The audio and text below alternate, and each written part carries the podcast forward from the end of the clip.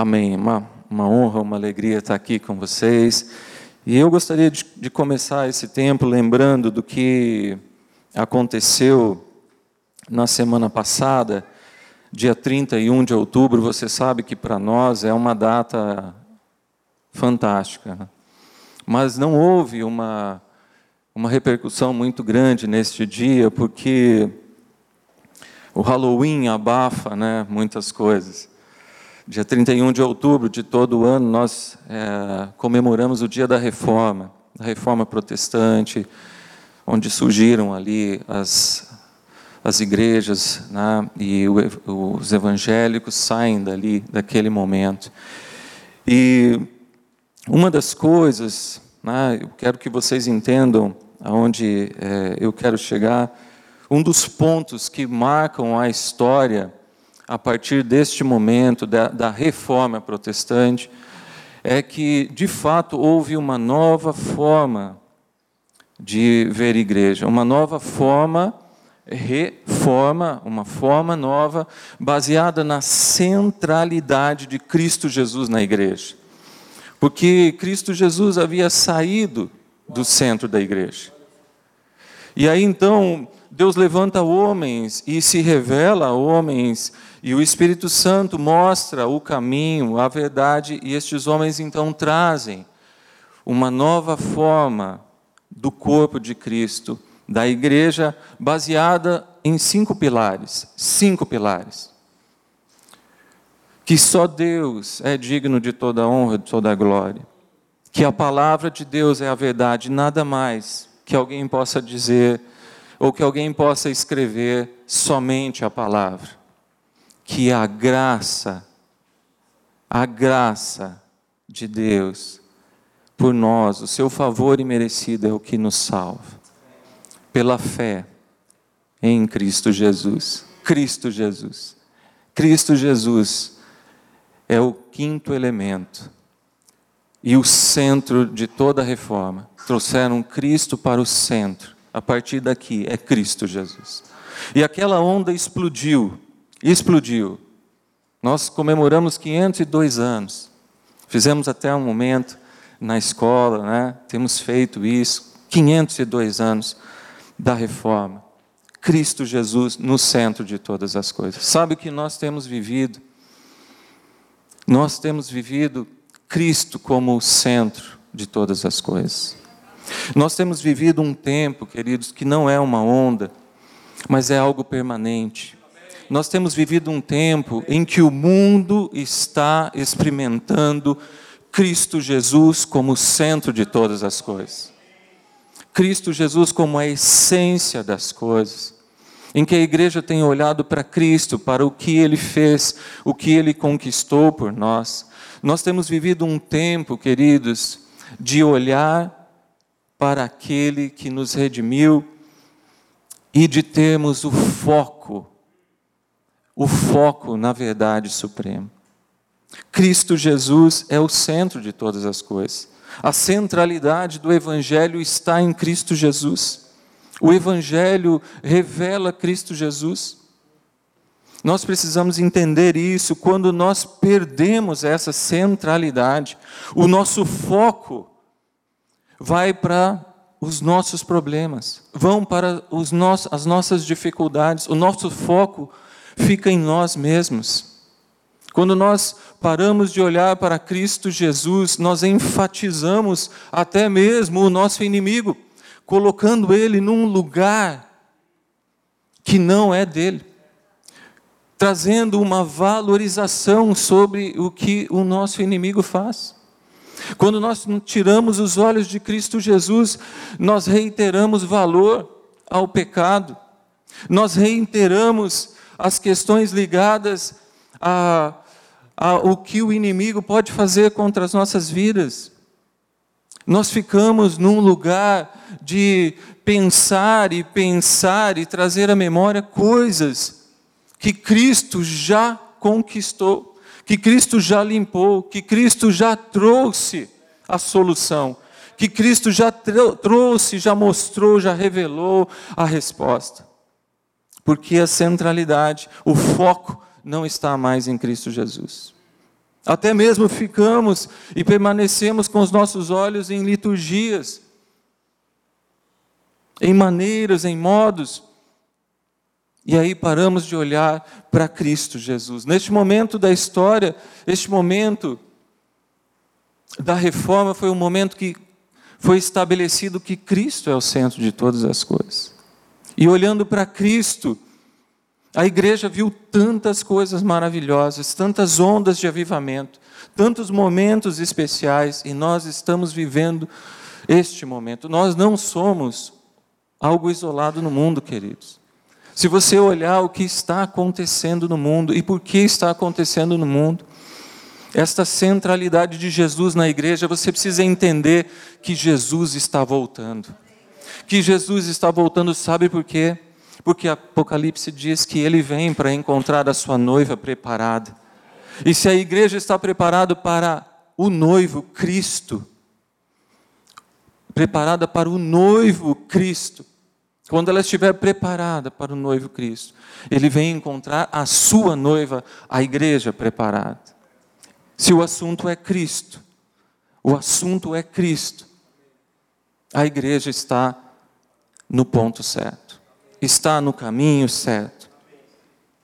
Então nós não estamos vivendo uma onda, mas nós estamos dentro daquilo que Deus planejou para a vinda de Jesus, para que Jesus encontre a sua igreja santa, sarada, preparada para o noivo.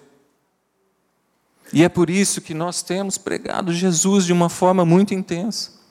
Tudo que ele fez por nós, para que possamos caminhar com muito mais rapidez, sermos acelerados, como nós vimos né, na nossa conferência, sermos acelerados para vivermos e desfrutarmos das coisas que Cristo já conquistou. Já conquistou por nós. Amém, queridos? Eu gostaria então de falar com vocês sobre algo que é muito profundo e que é ah, praticamente o primeiro sermão de Cristo Jesus. Né? Eu gostaria que você abrisse a sua Bíblia em Mateus capítulo 5. Mateus capítulo 5, nós vamos ler dos versículos 1 ao versículo 11. Mateus, versículo 5, capítulo 5, dos versos 1 ao 11. Nós vamos enfatizar essa centralidade do Evangelho em Cristo Jesus.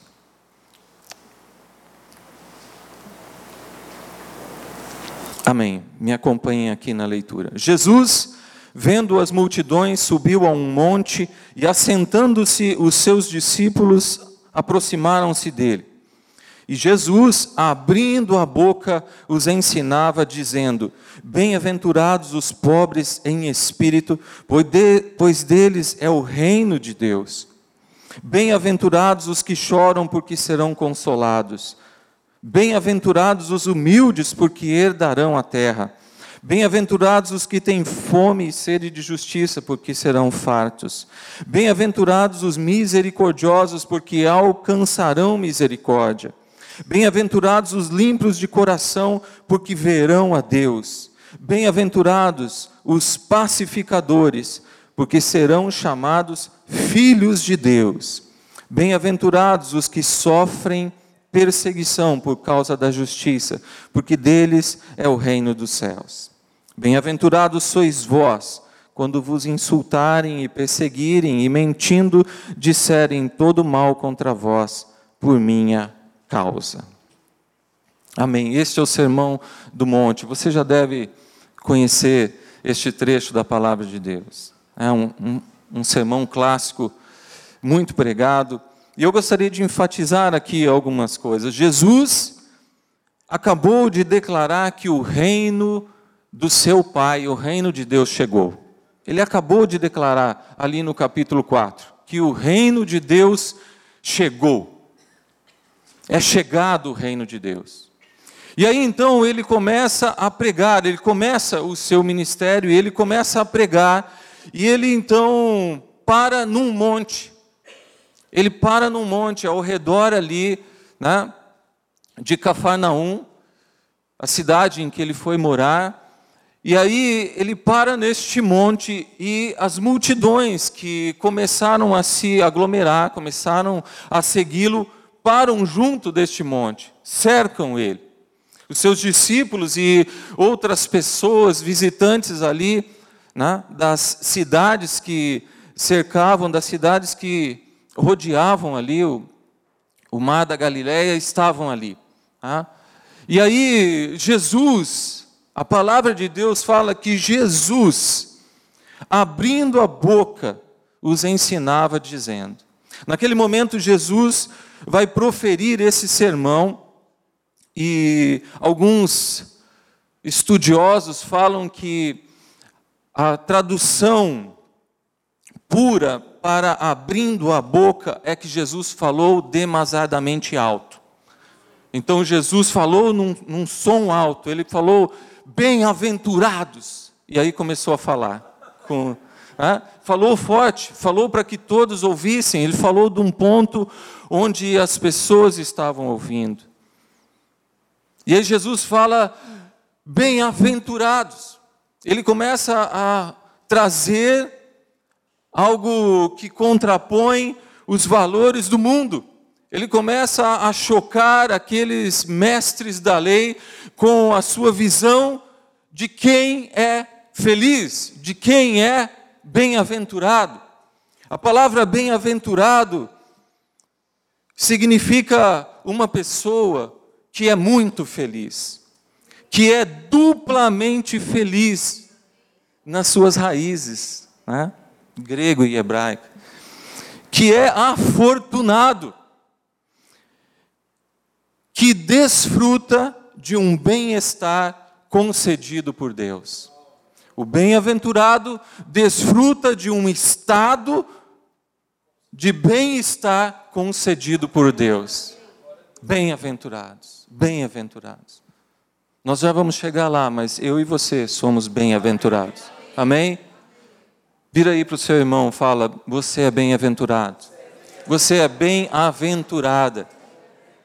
Amém? Jesus então declara nove bem-aventuranças. Nove bem-aventuranças. Bem-aventuranças que contrapõem aquilo que os mestres da lei estavam estabelecendo como princípios de felicidade. Bem-aventuranças que não condizem com o que o mundo dizia sobre uma pessoa bem-sucedida. Jesus chama de felizes aqueles que o mundo considera infelizes. Jesus chama de afortunados aquele que o mundo despreza e considera homens sem nenhuma sorte. Jesus chama de felizes aqueles que têm a paz dele e não a paz do mundo. Isso vai contra aquilo que o mundo, o mundo romano e o mundo do judaísmo estabelecia como felicidade. Felicidade. A felicidade para os judeus era cumprir na sua essência os mandamentos. E ele não reconhecia, porque ele não conseguia cumprir tudo. Porque não eram só os dez mandamentos eram os 613 mandamentos e ordenanças que constituem a lei de Moisés. Ele já não conseguia cumprir tudo e ele, ainda assim, estabelecia que a felicidade plena era no cumprimento disso. Jesus vem e fala: não é isso. Jesus vem e fala: bem-aventurados, muito felizes, mais do que felizes, duplamente felizes, são estes homens, com estes atributos, com estas características que ele estabeleceu, neste no, nestes nove pontos declarados. Bem-aventurados são estes homens. Jesus diz que estes homens, e por homens entenda, por essas pessoas, homens e mulheres, com estes atributos, são bem-aventurados. Acontece que existe algo profundo aqui nas bem-aventuranças, que quando nós olhamos, nós, nós entendemos que só nele nós conseguimos ter estes atributos. Só em Jesus é possível ser bem-aventurado.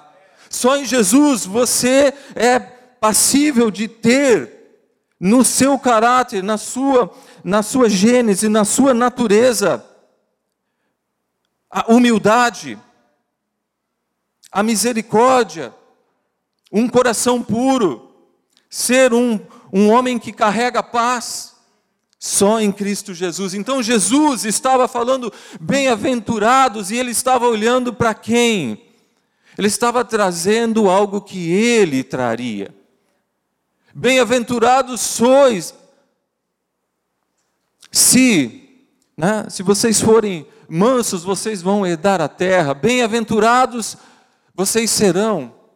E aí Jesus traz uma bênção da bem-aventurança naquela área, mas ele está falando de algo que só nele nós podemos ter. Só nele nós podemos ser e expressar tais características. Não há como ser bem-aventurado nestes nove pontos que Jesus trouxe fora dele. E aí Jesus fala que estas bem-aventuranças, estas bem-aventuranças, elas têm um porquê, cada uma delas tem um porquê.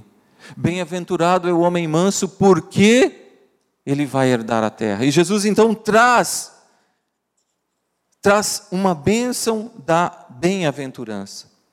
As bênçãos da bem-aventurança. Jesus fala então sobre os humildes de espírito, que é o oposto da autossuficiência, leva para a dependência de Deus. Somente aqueles que dependem de Deus desfrutam do seu reino, porque ele fala que os humildes de espírito vão herdar. E aí Jesus está falando então, ponto por ponto, aqueles que choram serão consolados.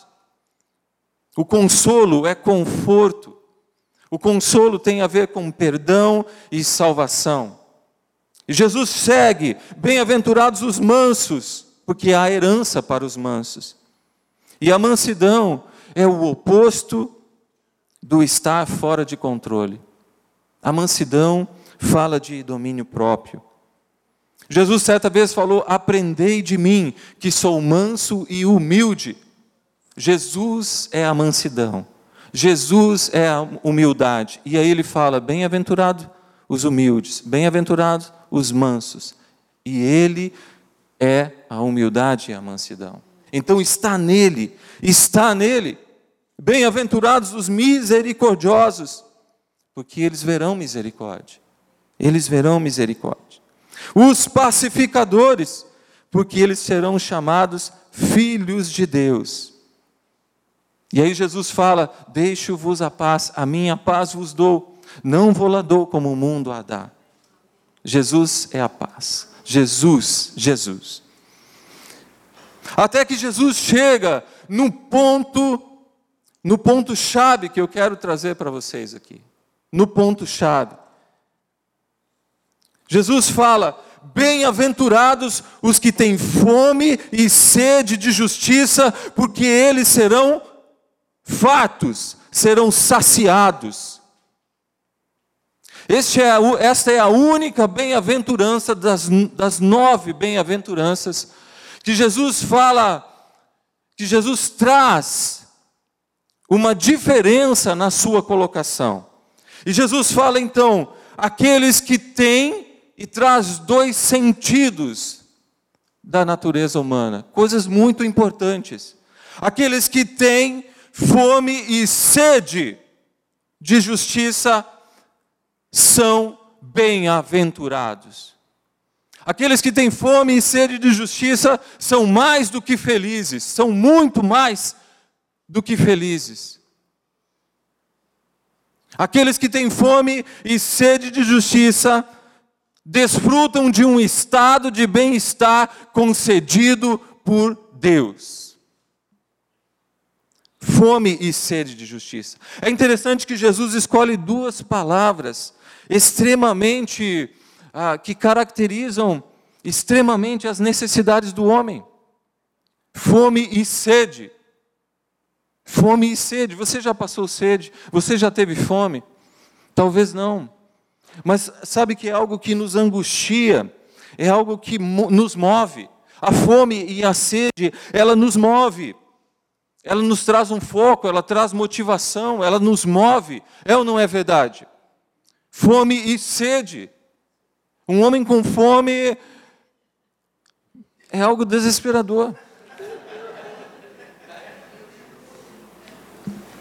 Certa vez nós fomos visitar a, a minha mãe, eu e a Mônica, lá no interior de São Paulo. E o meu sobrinho é uma peça rara, ele é muito engraçado. Ele, ele pequenininho, assim, muito forte, ele é uma criança muito forte. E ele, e ele tem uma cara de bravo. Ele tem, ele é uma criança é, alegre, muito alegre. Depois, quando ele dá risada, você entende. Mas ele tem uma cara extremamente brava. Ele parece um árabe, sabe? Ele nada contra os árabes, né? Ele, ele, ele olha para você assim e parece que ele está te encarando assim, mas na verdade ele está pedindo alguma coisa, né? E ele anda e, e quando nós estávamos lá, eu e a Mônica, e a família, né? Família no interior e aquela coisa de cozinha, nunca para de cozinhar e, e comer e tal. E a minha irmã trouxe ele, a minha irmã mora né, é, na mesma cidade, mas num outro lado, trouxe ele ali e a minha irmã mais nova, né? Ele é filho da minha irmã mais velha. Minha irmã mais nova, não, nós vamos fazer, vocês estão aqui, nós vamos fazer algo para comer e fazer uma pizza artesanal. E começou a fazer as coisas lá. E ele chegou chegando. Ele chegou e ele andava pela casa e ele falava: estou com fome. Né? E ele falava, e bravo, e ele, né? e ele andava e ele rodeava lá, e, e a minha irmã mais nova não dava moral para ele, falava, espera, né? espera. E ele andava e, e de repente ele ficou só rodeando e não falava nada. Não falava nada, mas ele já tinha dado o sinal, ele está com fome. Né? E ele então rodeava para lá, rodeava para cá, de repente ele passou assim numa correndo, correndo por mim e a minha irmã atrás, na minha irmã mais nova. E aí ele olhou para mim e ele pegou e ele havia num num tilintar ali, ele havia pego ali um recheio da pizza ali. E ele correu, porque, né, esperto, ele pegou e correu da minha irmã mais nova, e ele foi perto, e quando viu que ele ia ser pego, colocou na boca. E ficou com aquela cara ali, e a gente não sabia se ria ou se. Né, o que, que faz? Foi muito engraçado. Um menino com fome. Um menino com fome tomou uma atitude. Né? Um homem com fome, com sede, ele vai tomar uma atitude, ele vai pedir, não é verdade? Ele vai pedir, ele vai, mas ele vai sair do estado dele.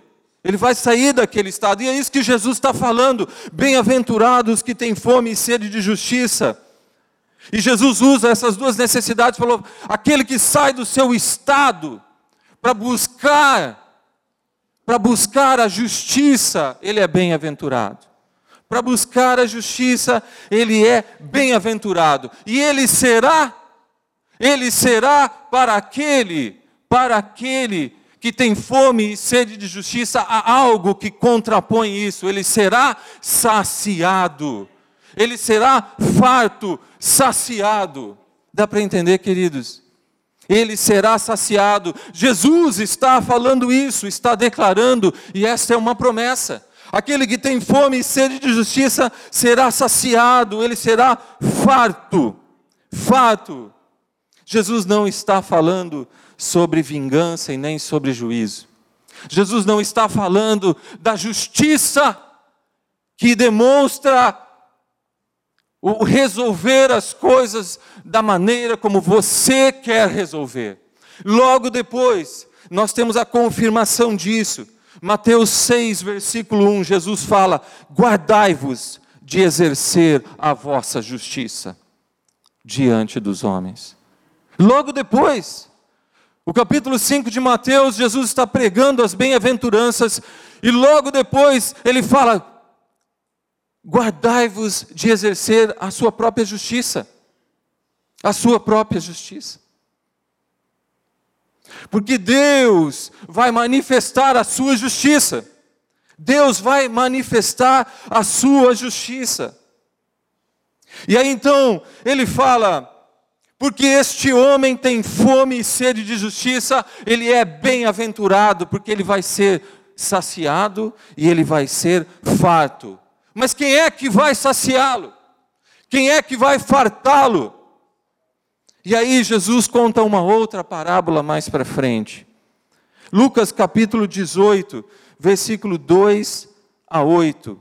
Lucas capítulo 18, versículos 2 a 8. Vamos entender isso. A palavra de Deus diz o seguinte: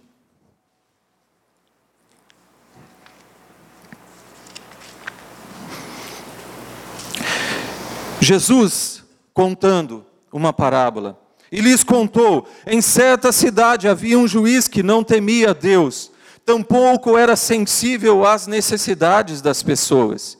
E havia naquela mesma cidade uma viúva que frequentemente se dirigia a ele, rogando-lhe: Faze-me justiça na causa que pleiteio contra meu adversário.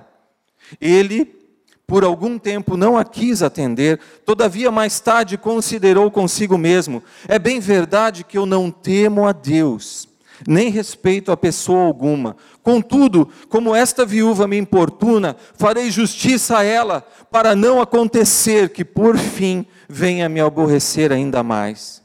Então Jesus concluiu: Atentai à resposta do juiz da injustiça Porventura Deus não fará plena justiça aos seus escolhidos, que a eles chamam de dia e de noite, ainda que lhes pareça demorado em atendê-los? Eu vos asseguro, ele vos fará sua justiça e depressa. Aleluia, queridos. Ele vos fará a sua justiça e depressa. O que está acontecendo aqui, queridos?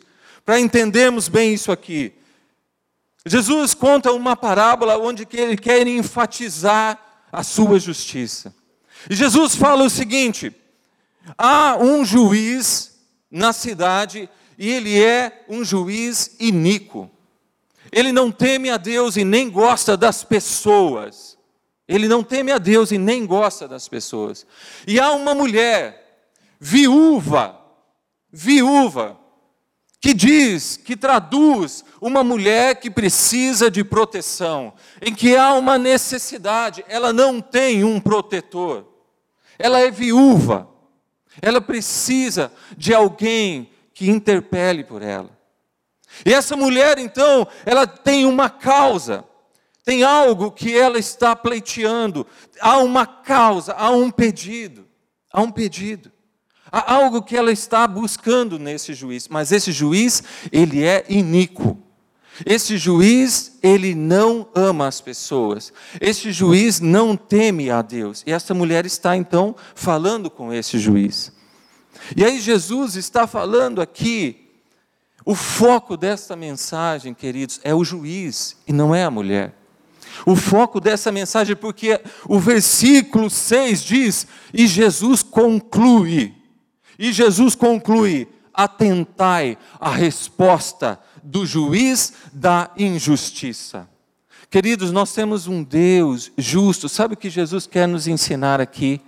Jesus quer nos ensinar que quando a, a injustiça entrou no mundo, quando a injustiça entrou no mundo, quando o pecado entrou no mundo, houve injustiça a partir dos homens. E aí Deus vai se fazer justiça por nós para resolver esta questão da injustiça. O mundo é um mundo injusto. O mundo lá fora é um mundo injusto, com essa marca da injustiça.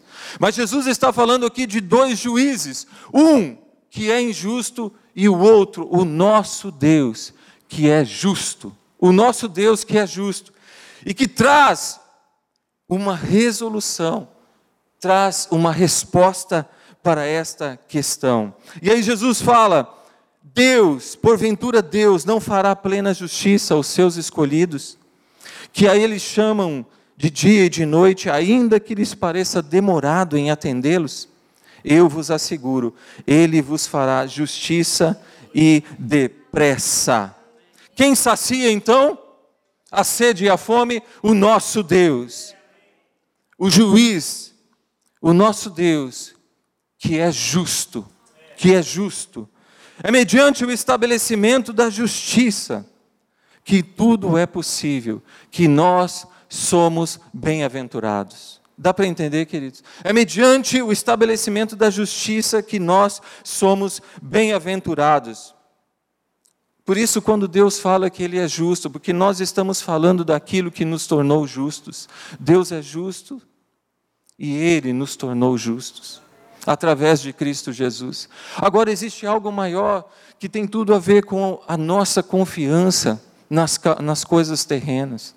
Tem algo muito maior que nós precisamos entender: que se Deus executa a sua justiça, dando o seu filho, dando o seu único filho, quanto mais as coisas que nós necessitamos, Ele vai interpelar por nós. Dá para entender a grandeza disso? Dá para entender que você precisa esperar em Deus, que é um Deus justo.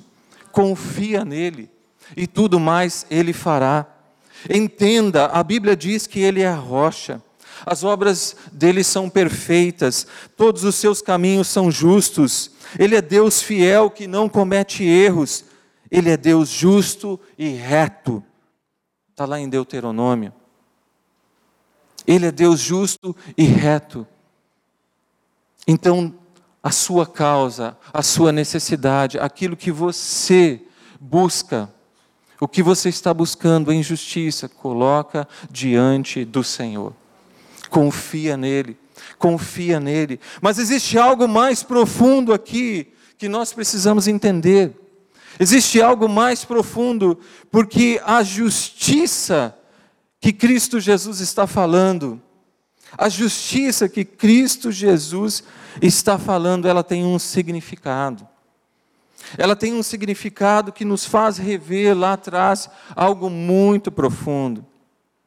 Quando Deus fala, quando Cristo Jesus fala de justiça, Ele está falando do coração de Deus, da vontade de Deus em trazer as coisas ao seu estado, ao seu estado perfeito, reto. Ele está falando porque a palavra justiça, ela significa o estado perfeito das coisas. A palavra justiça significa, uma das traduções para ela é o estado perfeito das coisas, é o estado reto das coisas, é o estado íntegro das coisas. E onde era o estado íntegro das coisas? Onde estava a perfeição de tudo? Até que o pecado entrasse. Adão desfrutava do estado perfeito das coisas. Havia a plena justiça de Deus ali no Éden. Havia plena retidão.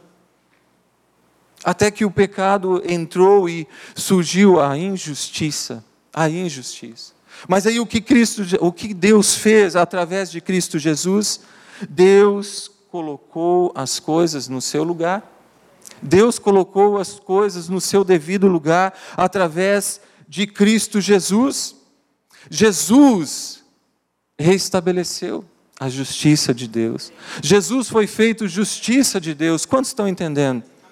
Queridos, Jesus fez, se tornou justiça de Deus, para que nós voltássemos neste lugar e estivéssemos neste lugar perfeito, em estado perfeito, reto, íntegro. É por isso que quando Deus olha para mim e para você, e você já ouviu isso, é por isso que quando Ele olha para nós, Ele não vê, Ele não vê os nossos erros, Ele não olha para os nossos pecados, Ele olha para Jesus. Ele nos vê de uma forma restaurada, Ele nos vê de uma forma justa, porque através de Cristo Jesus, através de Cristo Jesus. Isso muda todas as coisas. Por quê? Porque nós precisamos depositar no nosso Deus, em Cristo Jesus, a fé para as soluções da nossa vida. Para os problemas que nós temos enfrentado e, e, temos batalhado com a nossa força e colocando a nossa própria justiça. Nós estamos olhando para algo muito maior. Nós estamos olhando para algo que significa muito mais. E nós estamos falando de um algo supremo da justiça de Cristo Jesus através da justiça de Deus através de Cristo Jesus. E eu quero que você lembre disso para entender que as tuas causas, elas são as causas de Deus. As tuas causas, Deus se importa com as suas necessidades, problemas e aquilo que você está pleiteando. Pleiteando e, e às vezes confiando na justiça deste mundo. Confie no Senhor confie no Senhor, deposite nele toda a capacidade de haver justiça, deposite nele deposite nele, porque ele deu prova da sua justiça, ele deu prova de como ele executa a sua justiça, ele deu prova através de Cristo Jesus de como ele trata as coisas que dizem respeito às nossas vidas, ele deu prova de como ele tratou sobre algo que nos aprisionava e nos cativava através do seu ato de amor em Cristo Jesus quanto mais aquela, aquela questão que você está pleiteando no judiciário, em outras coisas. Quanto mais essas coisas que são coisas de menor importância, porque o seu coração já é dele. Quantos estão entendendo, queridos? Isso é muito profundo, porque nós precisamos focar nele, nós precisamos trazer a centralidade das coisas para Jesus, nós precisamos colocar tudo, absolutamente tudo, não é algo e depois deixar algo de lado, é tudo, absolutamente tudo, aos pés dele, confiando na sua justiça, confiando no que ele pode fazer por nós, confiando no que ele já fez, ele já deu prova. Ele já deu prova. Por que nós não estamos confiando? Ele já deu prova. Confia no Senhor. Confia no Senhor. Davi falava isso: entrega o teu caminho ao Senhor, confia nele, e o mais ele fará e o mais ele fará, ele fará. Paulo fala lá em Romanos, o reino de Deus anunciado por Jesus, quando Jesus falou é chegado o reino de Deus. O reino de Deus não é comida e nem bebida. Olha ele falando aqui. E Jesus usa a questão da fome e da sede para você buscar esta justiça. Esta ênfase para que você se lance em Deus na busca de estar neste estado, neste estado perfeito, em que ele já fez tudo para estarmos neste estado perfeito. Então ele fala que o reino de Deus não é comida nem bebida, é justiça. É justiça. Ele começa falando que o reino de Deus é justiça. O reino de Deus é o que? É justiça. Quem foi a justiça de Deus por nós? Cristo Jesus. O reino de Deus é Cristo Jesus. Nós estamos vivendo o reino de Deus? Nós estamos vivendo Cristo Jesus? Por isso que este tempo em que Deus tem chamado a sua igreja para viver a centralidade do evangelho em Jesus é desfrutar do reino, é viver o reino e viver as coisas que de fato importam, desfrutarmos daquilo que ele já conquistou. O reino de Deus é justiça, estamos em Jesus, vamos viver o reino, é Cristo Jesus. Jesus trouxe o reino declarando, nós estamos vivendo o reino, e daí ele fala: o governo está onde? Nos ombros. O governo está nos meus ombros. Nós estávamos sobre o governo deste mundo. O governo deste mundo está nas mãos de um injusto, de Satanás, o governo deste mundo. Mas aí Jesus fala: Eu trouxe o reino, e o reino é o seguinte: Cristo é o cabeça, o governo está nos ombros, e está, e nós somos o corpo. Então, nós estamos carregando o governo. Dá para entender? Nós estamos carregando o governo. Então, no reino de Deus, nós estamos governando. Com Cristo Jesus sendo o cabeça, nós estamos governando. Dá para entender, igreja, o lugar que Cristo nos colocou, o lugar que Cristo nos colocou. Sem dizer que Paulo fala que nós não somos deste mundo, mas somos cidadãos dos céus e o reino de Deus, ao qual nós temos vivido, trazido os céus na terra, o reino de Deus. Nós temos uma posição de governo neste reino. E aí Cristo Jesus fala então acerca de buscarmos a justiça. Somos saciados por Deus, estamos buscando a sua justiça, buscar a justiça. Bem-aventurado aquele que tem fome e sede de justiça, porque ele vai ser saciado. Não vai faltar nada. Você vai ser saciado saciado. Há uma outra versão que fala que você vai, você vai se fartar. Não vai faltar nada. Bem-aventurado é o homem que tem fome e sede de justiça, porque ele vai ser saciado.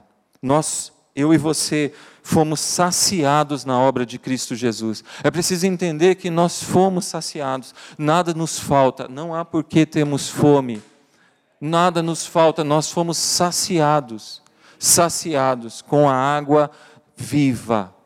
Cristo Jesus, a água da fonte, nós fomos saciados com o pão da vida, Cristo Jesus. Cristo Jesus, o nosso alimento. Dá para entender? Aquele que tem fome e sede, quem é a água é Jesus, quem é o pão é Jesus. Saciados em Cristo Jesus em Cristo Jesus. Queridos, enquanto nós resistirmos à centralidade das coisas em Cristo Jesus, nós não vamos desfrutar. E isso passa, nós estávamos conversando com os jovens ontem de manhã, isso passa pela nossa memória e pela nossa mentalidade que precisa sempre mudar. Sabe, queridos, nós temos memória. Você sabe disso, você tem memória, você se lembra quando você era criança, quando você brincava, você, você se lembra da sua história. Todos nós temos uma memória.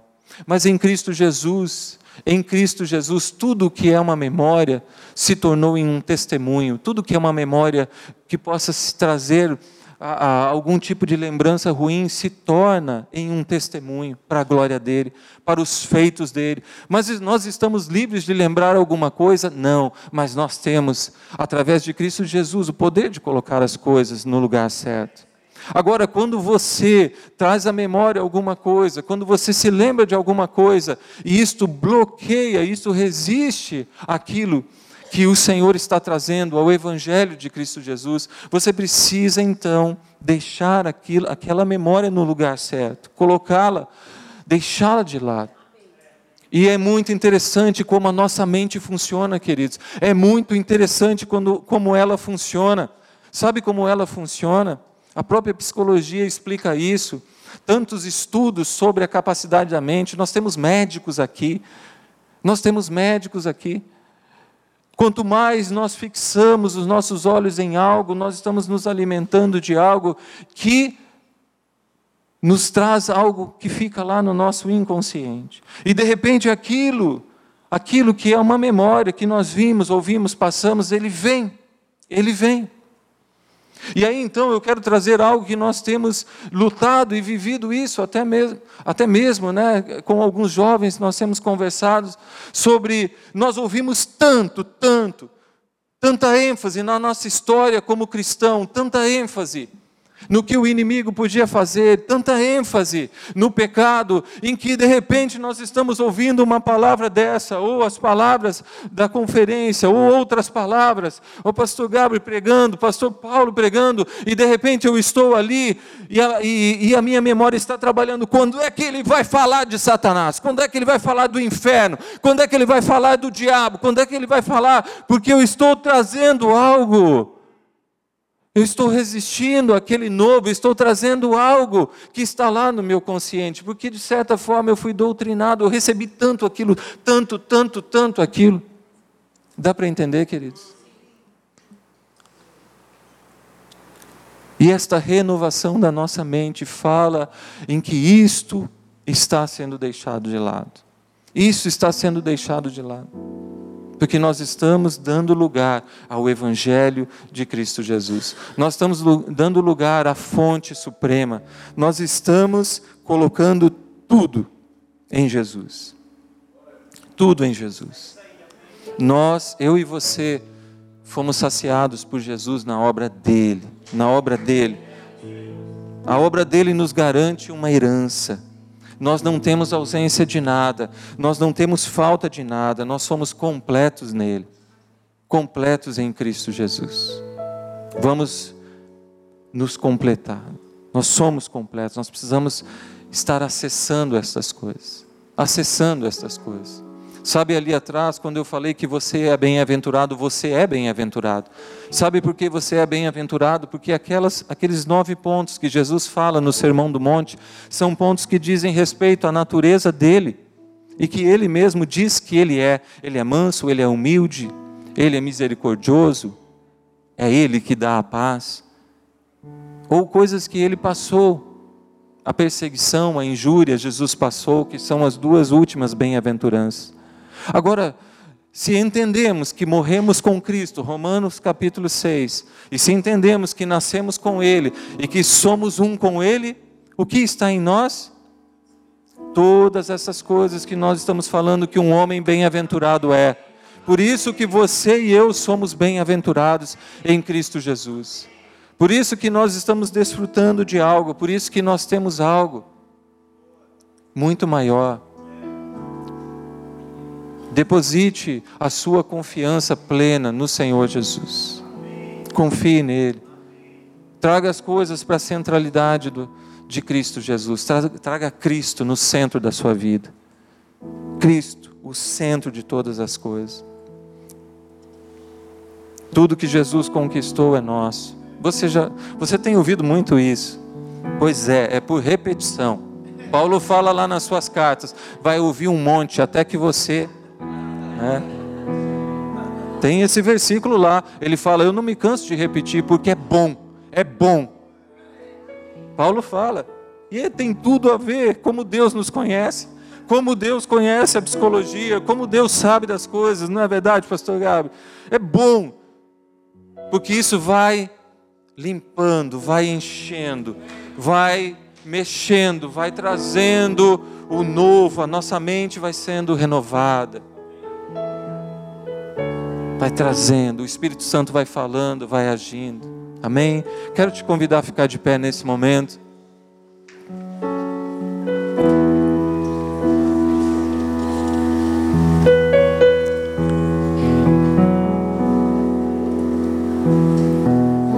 A justiça de Deus através de Cristo Jesus, ela te garante muito mais. Você precisa entender isso, queridos ela te garante tudo e não só a salvação. É isso que nós precisamos entender. Ela garante todas as coisas e nós precisamos nos apossar disso. A justiça de Deus, Cristo Jesus, conquistou todas as coisas por nós. É por isso que eu estava falando sobre você confiar no Senhor através da sua obra de justiça porque você recebeu muito mais para ser desfrutado. A obra plena é a salvação, mas coisas fantásticas estão junto com esta obra. Você já está vivendo a eternidade. Você já começou a viver isso. E Cristo Jesus quer que você desfrute disso. Desfrute disso.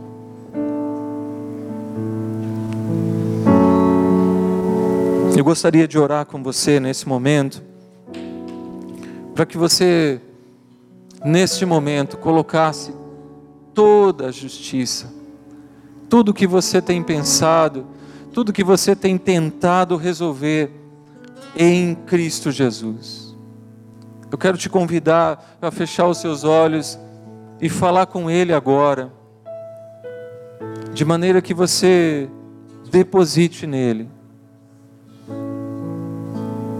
a sua confiança para resolver todas as coisas. Todas, absolutamente todas, porque Ele quer isso. Acaso, Lucas capítulo 18, acaso Jesus está dizendo: Eu vos asseguro, Ele vos fará sua justiça e depressa. É para você essa palavra.